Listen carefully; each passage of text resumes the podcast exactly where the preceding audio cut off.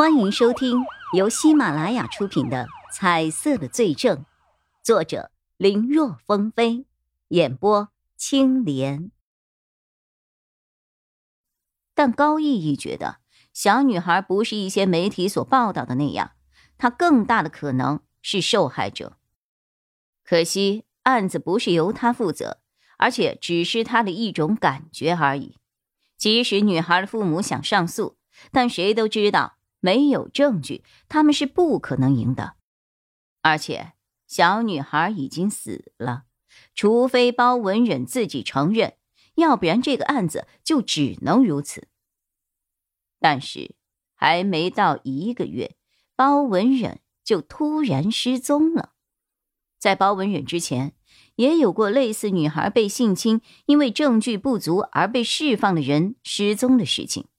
更为奇怪的是，这些人失踪差不多半年到一年后又活着回来了，但是这些人回家后的第一句话就是“杀了我吧”，他们的精神彻底崩溃了，而身体上，他们失踪之前是纯爷们，回来之后完全丧失了男性的基本特征，更为准确的说，是被人做了变性手术。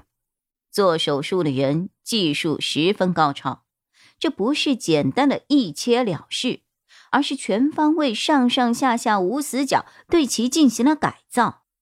除了不能生小孩，其他该有的基本上都有。而且据查，受害者的身体在被改造成女人后，还被性侵过。性侵所用的手法和方式和他们当年被起诉的时候受害女孩哭诉的一样。另外，这些人被放回来的时候，身上都绑着一个记忆卡，上面会有一段其承认当年对女孩施暴全过程的一个自述。这种案子是压不住的，一而再，再而三的出现。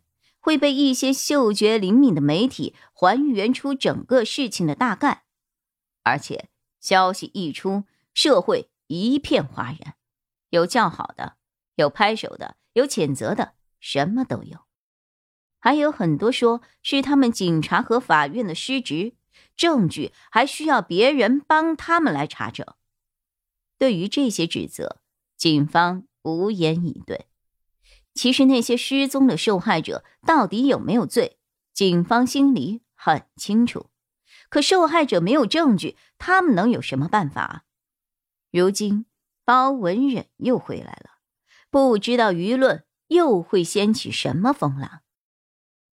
到了地方，刚一下车，叶一辉就看到警戒线外面围了一圈人。要是以前的话，光从那些长枪短炮的设备上就能够分清楚到底谁是记者。可如今科技发达了，即便只是一个相机，甚至只是一部手机的拍摄功能都十分强大。现在有些专业的记者都会用手机去记录一些东西，有的时候是为了方便，有的时候是来不及拿专业设备，还有的人觉得这样拍出来的效果更具有真实感。总之，很多时候单从设备上来判断职业，那就大错特错了。现场保护的很好，这次除了警戒线之外，在当中还用蓝色的塑料布搭建了一个棚子。叶宇辉知道，刚才在车上，曹永浩就下令让已经赶到的警员不要碰触任何东西，找东西把包文远先遮挡起来，避免被太多的人看到。而且，为了避免有人航拍，他还特意让人连顶棚也给封上了。拉开塑料布的一角，曹永浩等几个人钻了进去。里面支了几盏灯，亮如白昼，照亮了每一个角落。叶一辉一进来，就看到了五花大绑躺在地上的一名年轻的男子。叶一辉之所以迟疑。因为这个人的上半部分看来是一个男子，可作为这个男子身体的下半部该突出的地方，似乎缺席了。包文忍身上穿的是紧身的泳装，也就是现在这个气温还算是可以，要不然非得给冻死。对不起。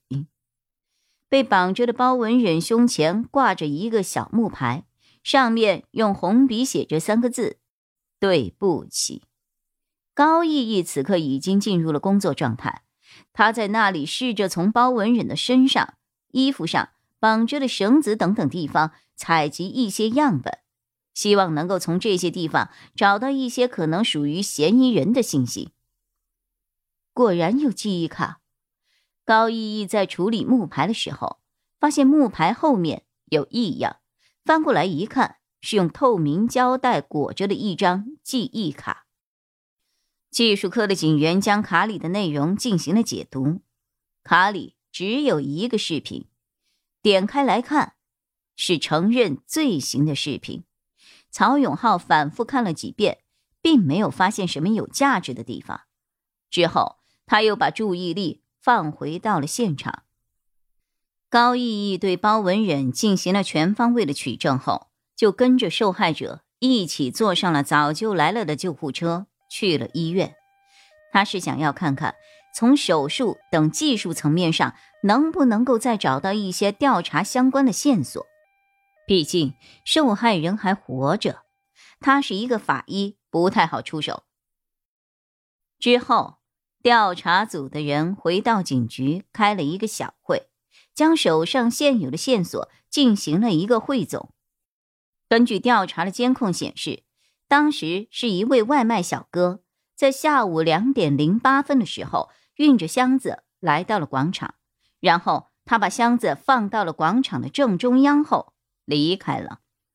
箱子两分钟后自行打开，被捆着的包文远从里面掉了出来。技术科的人说，箱子他们检查过了，上面没有任何的指纹。箱子的锁是经过简单改造的，会定时弹开。这一点和之前的绑架案情况一样，制作手法也一样，基本可以确定是同一人所为。本集播讲完毕，感谢收听，更多精彩内容请在喜马拉雅搜索“青莲嘚不嘚”。